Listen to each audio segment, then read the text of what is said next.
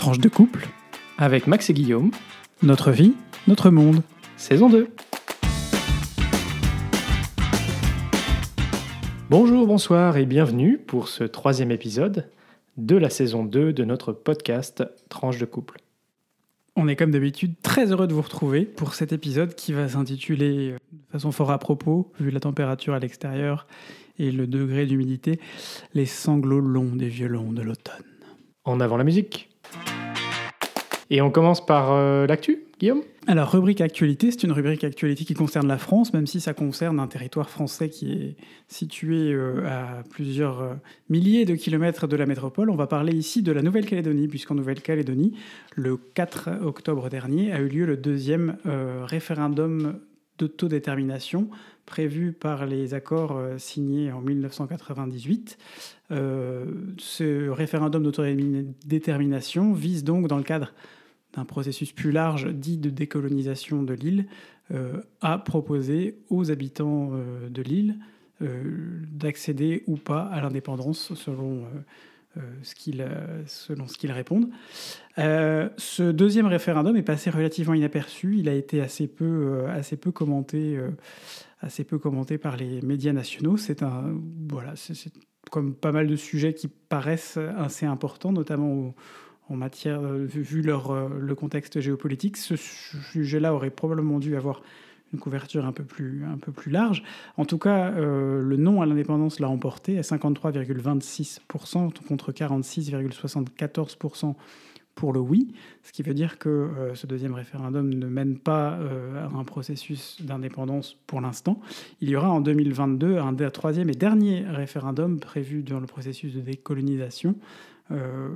Voilà, on regardera de très près aussi le, résultat parce que euh, on était euh, lors du premier référendum en, de- en 2018 euh, à 56,7% de, non, on est à 53,26. On se rend donc compte que, ben voilà, en fonction de la participation, en fonction de voilà de, pas mal de choses probablement aussi localement, les résultats changent. Euh, on sait donc que dans deux ans, ce, nouveau référendum sera scruté. Ce qu'il faut savoir, c'est que la Nouvelle-Calédonie, c'est un territoire euh, ultramarin, une collectivité française euh, qui est située fort loin de la métropole, mais qui a son importance, notamment stratégique, en termes de, zone euh, économique exclusive, notamment dans la mer, puisqu'elle est fixée à 22, 200 000 des côtes, euh, normalement euh, par les conventions internationales. Euh, et elle a été récemment, euh, à la demande notamment de la France, étendue d'ailleurs à 350 000 euh, des côtes en 2015. Euh, avis, l'ONU ayant donné son, avis favorable à cela. Et c'est notamment grâce à la Nouvelle-Calédonie que la France possède le deuxième plus important territoire, de la deuxième plus importante zone économique exclusive du monde. Voilà, donc c'est une, entre autres, euh, entre autres choses, c'est une, euh, donc une, île qui, est une, qui a une, une importance stratégique pour notre pays et qu'on scrutera, j'espère, avec un peu plus d'intérêt ce qui se passera dans deux ans. Voilà, et importance stratégique euh, aussi parce que ça nous permet d'être finalement un pays de la région euh, Pacifique. euh, Présent localement. Présent dans, dans une zone qui est forte de tension, notamment euh, du fait de, de l'expansion, euh, des velléités expansionnistes de la Chine. Euh, et donc notamment, euh, euh, certains ont, ont peut-être pu être euh, surpris par le choix euh, de l'Australie euh, d'acquérir des sous-marins euh, euh, fabriqués par euh, Naval Group, un industriel français, euh, dans le cadre d'un partenariat stratégique, mais c'est aussi par le fait qu'avec la Nouvelle-Calédonie, euh, la France et l'Australie sont voisins en réalité. Euh, et donc, c'est aussi une réalité. Absolument. Voilà, c'était donc le premier sujet que je voulais aborder avec vous aujourd'hui. Le deuxième sujet que je souhaitais aborder, c'est le conflit qui était un conflit larvé depuis, depuis pas mal de pas mal de d'années en fait, dans le Haut-Karabakh. Euh, le Haut-Karabakh, c'est une région de l'Azerbaïdjan, euh, une enclave euh, séparatiste peuplée très majoritairement par des Arméniens. Il y a beaucoup de tensions entre l'Azerbaïdjan et l'Arménie, qui sont deux pays que beaucoup de choses opposent, la religion, la culture, l'histoire, la géopolitique. L'Arménie est plutôt liée de son côté plutôt des liens avec la Russie. L'Azerbaïdjan a beaucoup de liens avec la Turquie. Alors, je dis ça, c'est un peu simplifié, puisque on sait que notamment la Russie fournit énormément d'armes des deux côtés. Et donc, depuis quelques semaines, il y a un conflit, une guerre, en fait, qui s'est rouverte dans cette région de l'Azerbaïdjan séparatiste. C'est donc un conflit qui était larvé, euh, qui a été ponctué depuis plusieurs mois. Enfin, les derniers mois ont été ponctués de tensions, d'escarmouches entre les, différentes armées, les armées séparatistes et les armées nationales d'Azerbaïdjan, au, euh, Karabakh, mais aussi dans d'autres régions sensibles entre les, entre les deux pays. Et puis, euh, des combats ont éclaté formellement le 27 septembre 2020, qui ont, ils ont provoqué une mobilisation générale et l'application d'une loi martiale dans chacun des deux pays. On est donc sur une escalade assez importante.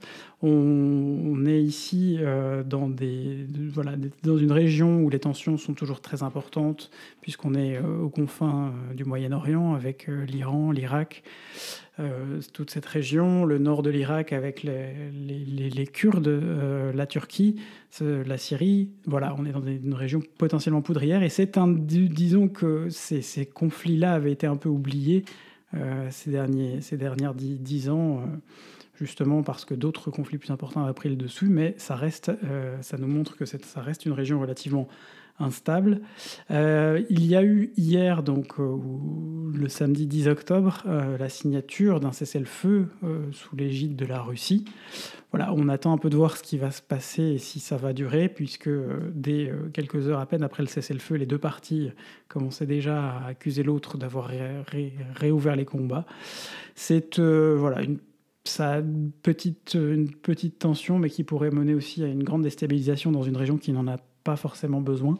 Donc à suivre aussi avec un peu d'attention dans les prochaines semaines, en espérant que les deux parties trouvent, trouvent des solutions convenable. Voilà, c'était ça pour euh, l'actualité de ces dernières semaines.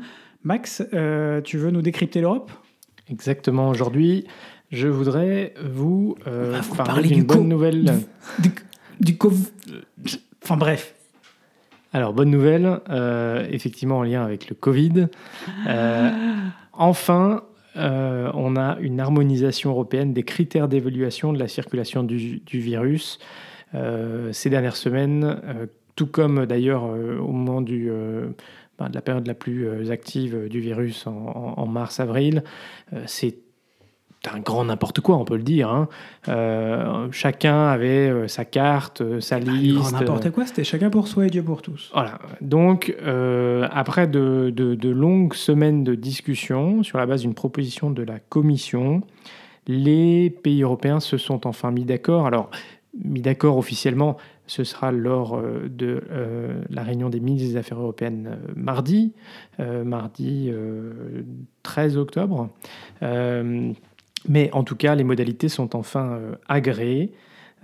donc, un code de couleur unique, hein, donc vert, orange, rouge, qui correspond à des critères communs euh, donc les trois critères, trois indicateurs qui permettent d'évaluer euh, la situation d'une zone, c'est d'une part le nombre de nouveaux cas notifiés pour 100 000 habitants sur les 14 derniers jours au niveau d'une région, le pourcentage de tests positifs sur l'ensemble des tests menés durant la semaine écoulée, et le troisième critère, c'est le nombre de tests pour 100 000 habitants sur les 7 derniers jours. Donc, je vous le disais, à partir de ces trois indicateurs communs, le, on aura une carte unique au niveau européen. Donc ça, c'est quand même une vraie avancée. Et c'est le fameux Centre européen de prévention et de contrôle des maladies. Qui éditait déjà une carte, mais qui n'était pas officielle. Voilà, qui publiera chaque semaine une carte euh, de la situation pour l'ensemble des pays de l'Union au niveau régional. Et alors, une autre, un autre élément important, c'est que les, euh, bah, les, États membres se sont mis d'accord pour se donner 48 heures euh, de préavis pour changer les restrictions de, de voyage euh, pour le cas où la situation devenait plus difficile. Donc par exemple, s'il devait y avoir une quarantaine ou une nécessité d'avoir un, test, l'objectif est en effet ben, d'avoir un peu plus de dialogue entre les États membres et les voyageurs doivent être informés 24 heures avant. Bon, alors c'est pas non plus la panacée, hein, il faut, quand même être tout à fait honnête, parce que on n'aura malheureusement pas une complète harmonisation, parce que chaque État quand même fera une évaluation autonome des mesures à mettre en place. Mais en tout cas, il y aura peut-être plus de prévisibilité et plus de transparence pour les voyageurs euh, dans l'Union européenne. Euh, il y aura également euh, un formulaire européen unique qui sera à remplir par les voyageurs avant d'entrer dans un pays. et donc ça, c'est quand même une, bonne nouvelle. il y a certaines professions qui sont jugées essentielles, qui sont néanmoins exemptées de, de quarantaine. Euh, voilà. Et sous des, sous des critères qui sont quand même en général derrière assez stricts. Je parle aussi en connaissance de cause puisque c'est le cas euh, là où je travaille, euh, la quarantaine, les gens ne sont exemptés de quarantaine que dans le cadre des activités, en tout cas en Belgique, que dans le cadre des activités professionnelles, c'est-à-dire que quand ils rentrent chez eux le soir, ils sont toujours supposés être en quarantaine, ne pas sortir, ne pas rencontrer de gens, ou le moins possible, et ne sortir que pour euh, les choses vitales, c'est-à-dire aller faire des courses pour pouvoir survivre dans leur appartement. Voilà, c'est pas juste, on les exempte de quarantaine. Il y a vraiment derrière une, volonté de faire en sorte de faciliter le travail et l'économie tout en, tout en restant euh, strict sur les mesures sanitaires. Voilà. Euh, donc pas la panacée non plus parce que si vous êtes par exemple en Belgique, à Bruxelles, c'est une zone rouge, ça tout le monde le reconnaît et ça sera euh, dans la carte européenne. Mais par exemple si vous devez vous rendre en Allemagne ou en Grèce, vous n'avez pas les mêmes euh, critères qui s'appliquent à vous, les mêmes restrictions, ça c'est toujours national. Et enfin, l'Union européenne reste quand même largement fermée aux, voyageurs extérieurs, hein, puisqu'il y a seulement une liste assez limitée de pays qui peuvent rentrer dans l'Union européenne, qui inclut maintenant le Canada et la Nouvelle-Zélande, et qui sera euh, revisité euh, euh, au cours du mois d'octobre. Et notamment les États-Unis ben, sont toujours privés de voyage vers l'Union européenne. Voilà. Alors, comme c'est quand même une belle avancée parce que jusqu'ici, il n'y avait pas de, de carte commune d'évaluation de la circulation du virus. Et quand même c'est quand même important euh, pour euh, des gens qui ont un peu l'habitude de voyager ou dont c'est malheureusement le métier euh, aussi de voyager. Et c'est un peu le cas de, Guillaume pour recevoir des gens et c'est mon mm. cas pour avoir effectivement aussi des, des collègues qui voyagent, moi-même voyager ou alors d'avoir des visiteurs venant d'autres pays de l'Union européenne. Absolument. On passe euh, à la dernière info de cette rubrique Actu qui fait notre petite transition, la, le petit, euh, la petite Actu Belgitude.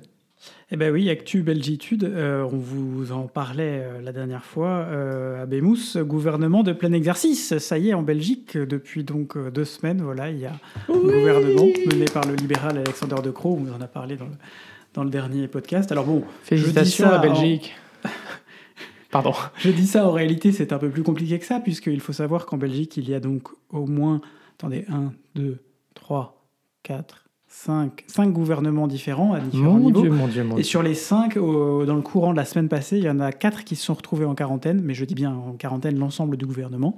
Donc le gouvernement flamand, le gouvernement euh, bruxellois, le gouvernement wallon et le gouvernement de la Fédération Wallonie-Bruxelles, puisque l'un ou l'autre membre de ce gouvernement a été testé positif au coronavirus. Donc voilà, on est bien content dans ces cas-là d'avoir un gouvernement de plein exercice au niveau fédéral pour pouvoir gérer ce que les autres ne peuvent pas gérer via Zoom, quoi. Pardon. Ah oui, c'est aussi ça la réalité des choses. Mais en tout cas, après euh, combien de temps, Guillaume? Un an et demi? Deux ans, J'ai plus le? Nombre. J'ai plus le nombre de jours exacts, mais 570 ou quelque chose comme ça, 570. Ah, c'est hallucinant quand même. Euh, allez, on passe à la rubrique euh, vite couple. Alors cette semaine, de quoi on parle? Bah, On va parler de faire attention à pas se marcher dessus. Ah c'est vrai qu'en ces temps de... aussi où on passe beaucoup de temps à la maison, y compris pendant nos, temps de travail. On a vécu quand même un mois et demi euh, enfermé à deux dans la maison entre mi-mars et début mai, avant de commencer à pouvoir euh, sortir de façon un peu plus, euh, un peu plus facile. Et puis, et on le savait déjà avant, mais on l'a aussi découvert là. C'est important que chacun ait son espace et qu'on essaye de ne pas se marcher dessus. Alors, c'est aussi important de faire des choses ensemble, mais même quand on fait ces petites choses ensemble, il faut qu'on apprenne aussi qu'il y en a un des deux, et nous, dans nos caractères, c'est pas toujours facile qu'il y en ait un des deux qui prenne, le, qui prenne le, la, direction des opérations, n'est-ce pas? Ça peut prendre euh, des formes tout à fait anodines, comme par exemple changer une lampe, ou à deux, parce que là, il faut qu'il y en ait un qui tienne, euh, percer un trou. Euh, enregistrer un podcast. Euh, voilà, il peut y avoir plein, plein de choses sur lesquelles euh, finalement on est très content de, faire des choses tous les deux parce que voilà, ça fait aussi partie de, de, la vie de couple, de partager euh, ce genre de choses. Et en même temps, il faut être, être conscient des limites de l'autre. Alors voilà, on apprend à s'écouter, on apprend à, s'engueuler un peu aussi, et puis à essayer très vite de déminer. On a appris, nous, en, en 10 ans, plus de 10 ans maintenant, à, à déminer assez vite. On le fait de mieux en mieux. On, a encore pas mal de travail à faire là-dessus. Hein. Je sais pas ce que tu en penses. Ouais, ouais, ouais, euh, c'est sûr. Je pense que ce qui est important, c'est euh, de pouvoir avoir chacun son espace. Euh, bah, on en avait déjà parlé. Pour nous, c'était ce qui, ce, qui, nous a permis de, passer un confinement pas trop désagréable. C'est quand même effectivement d'avoir eu chacun notre espace pour travailler. Euh, mais je crois qu'au-delà de la question du travail, euh, c'est bien aussi de savoir un peu donner d'espace à l'autre. Enfin, si on est en permanence l'un sur l'autre, ça, en tout cas pour nous, ça fonctionnerait pas. On serait, euh, je pense, les, nerfs seraient vite à vif. je crois que c'est important aussi de savoir être attentif à l'autre, de sentir quand c'est un peu le moment de d'être moins taquin ou de lui laisser un peu plus d'espace. Euh, voilà, parce qu'on bah, on est tous humains, euh, on a tous des jours avec et des jours sans, ou euh, des moments où on n'a rien envie de faire, ou au contraire on a envie de faire plein de choses, et les, les moods ne sont pas toujours alignés, on va dire. Les moods. Ouais. Les esprits ne sont pas toujours sur la même longueur d'onde, on est parfois voilà, il faut apprendre, encore une fois, à écouter, à détecter euh, les petits signaux envoyés par l'un ou l'autre. Donc euh, finalement, ben, j'ai un peu l'impression que c'est un, comment dire, c'est un peu un cliché, ou c'est pas un cliché, mais euh, c'est c'est un, lieu commun, mais la communication dans le couple, c'est essentiel. Absolument. Et alors bon, bah pour vous qui êtes dans un, dans un petit appartement et ça nous est arrivé. On a vécu 4, 3 ans et demi euh, dans un 28 mètres carrés à Paris avec une chambre et un salon et une toute petite cuisine. Euh, bah, c'est beaucoup plus difficile. Alors, si on a la chance de ne pas être coincé chez soi, il euh, y en a un qui peut aller prendre l'air quand il y a besoin, et ça nous est arrivé aussi. Bah, sinon, acheter une bonne paire de. un casque, des écouteurs. Mettez-vous dans votre, euh, dans votre bulle. Créez-vous une bulle. Voilà. Euh, voilà, mais bon, euh, bah écoute, voilà, on vous avait dit que quand on vous parlerait de notre vie de couple, c'était pas forcément que des pour vous raconter combien on s'aime et combien on est ah non non mais ça il n'y a, pas de question, on s'aime, il hein, n'y a pas de problème, mais par contre il faut savoir il faut savoir, euh, on va s'aimer. Pardon, euh, il faut savoir. Euh, il pète des câbles. Là, ce serait peut-être le moment que tu ailles, je sais pas, sortir, prendre l'air, Guillaume. c'est ça. Non, il, on oh s'aime, mais il faut savoir aussi avoir chacun son indépendance et son, ses, moments de, de, de, tranquillité. Ça ne nous empêche pas d'ailleurs de, de, de, faire quand même, d'avoir découvert une activité formidable à faire à deux. Ouais, alors euh, vous vous en souvenez, on vous en avait parlé déjà euh, il y a quelques temps. Euh, bah, dans nos jeux, il y a aussi les jeux vidéo qui, voilà, qu'on aime bien aussi, avec Guillaume et moi qui avons des, des centres d'intérêt un petit peu différents. on vous avait dit que Guillaume était un grand fan notamment de euh, Age of Empire ou euh, de Flight Simulator, donc le, simulateur de, vol. Euh, et puis moi, j'étais un peu plus récemment sur GTA, donc je sais pas comment raconter ça, un, jeu d'aventure, non, je sais pas comment on qualifierait ça, GTA. GTA, voiture, armes, pam pam boum boum. Ouais, c'est ça. Je schématise, mais c'est l'idée. Voilà, c'est un jeu un peu de gangster, on va dire. C'est ça.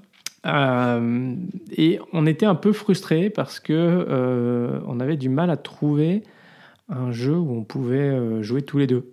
Et en fait, c'est aussi ça qui est, qui est sympa. On, bon, moi, j'ai jamais eu de console de jeu quand j'étais quand j'étais jeune, mais que ce soit chez des amis ou à l'internat, on avait euh, des consoles de jeux et donc ça m'est arrivé de jouer à plusieurs et j'ai toujours trouvé ça des, que c'était des moments sympas. Je sais pas si Guillaume, t'avais des. J'ai pu jouer euh, à la console, je dois dire, quand j'étais enfant. ça n'était pas forcément mon, dada. Ah, tu préfères les livres. Euh, et donc, euh, t'es bien content de relire mes Christian Jacques maintenant qu'on a une bibliothèque? C'est vrai, c'est vrai. oui, oui j'ai beaucoup lu Christian Jacques on, lit aussi euh, les mêmes livres, euh, parfois en parallèle, ce qui nous pose euh, quelques soucis aussi. Quand Max décide qu'il se met à lire, en fait, c'est comme ça que ça s'est passé. Pardon, je remets les choses dans l'église, au milieu de la place, du village, de la piscine. C'est Max qui m'a piqué mes bouquins que j'étais dans ma série de livres que j'étais en train de lire. Voilà, je me suis rendu compte au bout du troisième que lui était déjà arrivé à la fin du deuxième. Mhm. Donc finalement, j'ai été sympa, j'ai laissé passer devant. Non, tu travaillais et moi j'ai lu pendant ce temps-là. Euh, enfin bon, on va pas réécrire l'histoire. Donc tout ça pour revenir aux jeux vidéo. Vous savez qu'on a craqué pour euh, une Switch, euh, cet été. et donc on a notamment acheté le jeu Mario Kart. Alors Mario Kart, c'est un, classique. vous connaissez tous, enfin même ceux qui connaissent pas les jeux vidéo, je pense ont entendu parler de Mario Kart. L'objectif, c'est de faire des courses, de de véhicules parce que c'est pas vraiment des voitures, hein. chacun euh, euh, son, son, buggy ou sa moto ou sa chaussure ou euh, voilà. Enfin c'est assez c'est assez fun avec plein de circuits. Et le gros avantage de Mario Kart c'est que on peut jouer à plusieurs, y compris en local, donc c'est-à-dire tous les deux avec Guillaume on, peut jouer devant l'écran de télé qui est coupé en deux. Et voilà, donc on voulait juste vous parler de ça parce que c'est un petit jeu euh, très sympa euh, qui est, ma foi, très, euh, très utile ou très agréable avec les jours pluvieux qu'on connaît. Et puis aussi, bah, c'est vrai que comme on a moins de contacts sociaux du fait des conditions actuelles, bah, on passe plus de temps à la maison. Et donc, se poser sur le canapé à jouer à Mario Kart alors qu'il pleut dehors, avec un bon petit thé si on ne le renverse pas sur la table, c'est plutôt sympathique.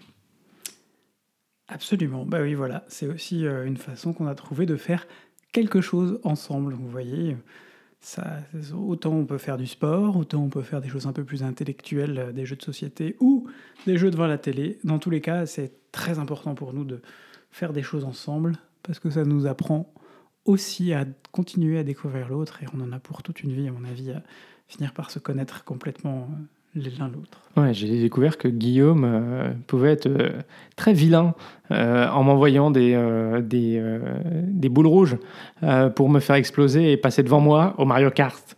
Alors que j'allais gagner. Hein? Oui, mais bon, t'avais qu'à pas me passer devant, je veux dire, t'étais prévenu. Hein. voilà, bah, c'était assez drôle.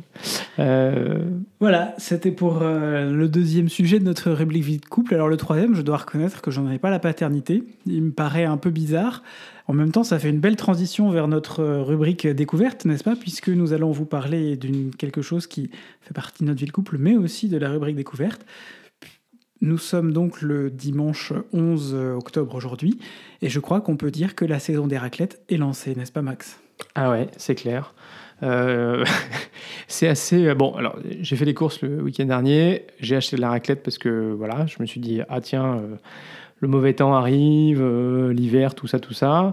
On, se les gèle. On s'est retenu euh, bah, tout l'été hein, pour pas manger de raclette. D'ailleurs, on a fait une petite, euh, on a fait une petite exception à Chamonix. Faux. On a mangé une raclette d'été à Chamonix. Voilà, une raclette d'été. Ah, bien sûr, C'est pas plus léger qu'une raclette ah, d'hiver. c'est comme une raclette d'hiver, mais c'est en été. Je pas. et donc, voilà, hier soir. après, c'est vrai que on, a continué notre petit rythme d'aller trois jours euh, à la salle cette semaine. Et puis c'est pas en euh, commençant les raclettes qu'on va, qu'on va diminuer, je te préviens. Mais du coup, euh, voilà, c'est aussi, on, peut se permettre de manger une petite raclette qui est quand même, voilà, pas le plat le plus léger du monde. Et on s'est rendu compte que quand même, enfin, on n'était pas les seuls. Hein. Il y a un nombre de photos sur les réseaux sociaux qui sont passées depuis hier. Donc, si vous vous reconnaissez, si vous vous reconnaissez, pardon, sachez nous, on vous a vu, on sait que vous avez mangé des raclettes hier soir, que vous étiez nombreux, et nous, on a fait exactement pareil avec beaucoup de plaisir et un petit Riesling alsacien. D'ailleurs, je vous mettrai peut-être la référence, mais un petit euh, euh, Riesling de 2013 qui, était bien plaisant également avec, euh, avec la salade. Et eh oui. Donc, bah, écoutez, on peut vous dire, si, vous, si vous avez mangé une raclette ce week-end, envoyez-nous une photo. Absolument. Allez, on passe à notre dernière rubrique. Euh, Guillaume, rubrique découverte aujourd'hui, c'est toi qui, euh, qui nous fait découvrir quelque chose Alors, je ne vais pas forcément vous faire découvrir quelque chose. Je vais revenir sur un sujet dont on a parlé au tout début de, du confinement, euh, ou pendant le confinement en tout cas, et sur le fait que beaucoup d'artistes, musiciens et acteurs se sont trouvés, à cause du confinement, dans les réseaux sociaux, une façon aussi de se faire connaître, reconnaître et de se promouvoir euh, tout, en, euh, tout restant euh, et de rester actif en fait pendant une période où ils ne pouvaient rien faire sur scène, où la scène leur a été fermée jusqu'à quasiment pour, la, pour beaucoup jusqu'au mois de septembre. Là, on commence seulement à reprendre les activités culturelles, en tout cas ici à Bruxelles, depuis le début du mois de septembre, mais avant c'était, absolument vide. Et donc il y a eu toute cette, tout cet engouement autour des Facebook Live, autour des pas mal de, sur Instagram, sur des, petites vidéos courtes, qui paraissaient euh, et qui étaient d'ailleurs probablement une très bonne idée pour euh, justement maintenir ce lien avec le public, parce que pour un artiste, c'est aussi fort important de maintenir le lien avec le public et de toujours montrer que, que, l'on est actif et qu'on tient à son public. Par contre, ce qui était une bonne idée en période de confinement quand les gens ne pouvaient pas sortir, euh, ne doit pas aujourd'hui devenir une quelque chose qui, devient, rentre dans l'air du temps, notamment si c'est du gratuit. Je m'appuie pour, euh, pour, pour cette rubrique sur un article qui est paru dans le magazine Larsen. Le magazine Larsen, c'est le magazine de l'actualité musicale en Fédération Wallonie-Bruxelles. C'est un chouette magazine. Euh, qui paraît tous les deux mois euh, au sujet des actualités justement musicales de, de la Wallonie et de, et de Bruxelles. Et dans cet article, il est dans, cette, euh, dans l'édition septembre-octobre, il y a un article Facebook Live, stop ou encore, où en gros, on apprend, enfin on apprend, en tout cas, on, écrit noir sur blanc qu'il euh, il faut se méfier aussi de toutes ces activités gratuites. Et je vous encourage, vous aussi, à, en tout cas, euh, si vous assistez à des activités gratuites, de tout faire pour euh, de ne pas faire que du gratuit, mais à côté de ça, d'aller au théâtre, d'acheter vos places pour aller à l'opéra, euh, écouter un concert, euh, bref, de toujours se souvenir que si on fait un, quand un artiste fait un Facebook Live, c'est souvent, même si pour lui ça ne lui coûte rien, il ne va rien pour autant, il ne va rien recevoir comme, comme argent en retour. Et ce qui était une chouette idée pour rester proche du public à un moment donné où tout le monde en avait besoin pendant, pendant le confinement, euh, doit euh, rester quelque chose de marginal et il faut aujourd'hui évoluer vers des formats euh, qui, ne, sont, qui ne, ne lient pas en tout cas, qui ne soient pas complètement gratuits pour que les artistes puissent obtenir une rémunération décente. On sait notamment que le streaming n'est pas forcément une solution pour ça parce que les artistes touchent des sommes qui sont extrêmement limitées. Par contre, euh, le fait d'aller au théâtre, le fait de... Il y a certaines possibilités aussi de payer en ligne pour euh, assister à un concert euh, sur des plateformes en musique classique comme, comme Mezzo, comme certaines d'autres chaînes de musique classique ou pas d'ailleurs. Je vous encourage donc à sortir, à payer vos billets, à payer vos places, à soutenir les artistes et surtout se dire que on dit souvent, il y, a eu un adage qui dit euh, quand c'est gratuit, c'est que c'est toi le produit. Eh ben, on n'a pas très envie que les artistes deviennent, deviennent le produit d'une gratuité, puisque c'est la meilleure façon de les faire disparaître. Et je terminerai en, citant un chiffre d'une étude menée par euh, une organisation, un syndicat d'artistes au Royaume-Uni. Euh, qui, a, qui a, donc à la suite d'une étude très large, passe par, qui a été faite euh, dans le courant de l'été, a découvert qu'en fait 35% des artistes, euh, des chanteurs, notamment des musiciens au Royaume-Uni, euh, étaient prêts aujourd'hui à arrêter leur carrière parce qu'ils n'ont plus les moyens dans, l'état actuel des choses, de survivre. Alors on est dans une, au Royaume-Uni dans une façon d'aborder l'art qui est encore tout à fait différente de, de, de celle qu'on a chez nous, mais pourtant pour autant on n'en est pas très loin.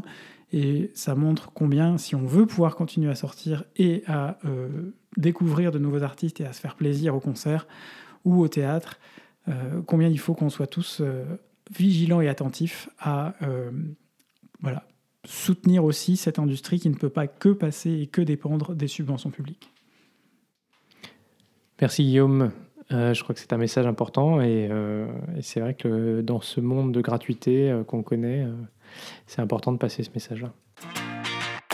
Et voilà, c'est déjà la fin de cet épisode. Si ce podcast vous plaît, faites-le découvrir autour de vous et n'hésitez pas à mettre une note sur Apple Podcast ou un like sur YouTube.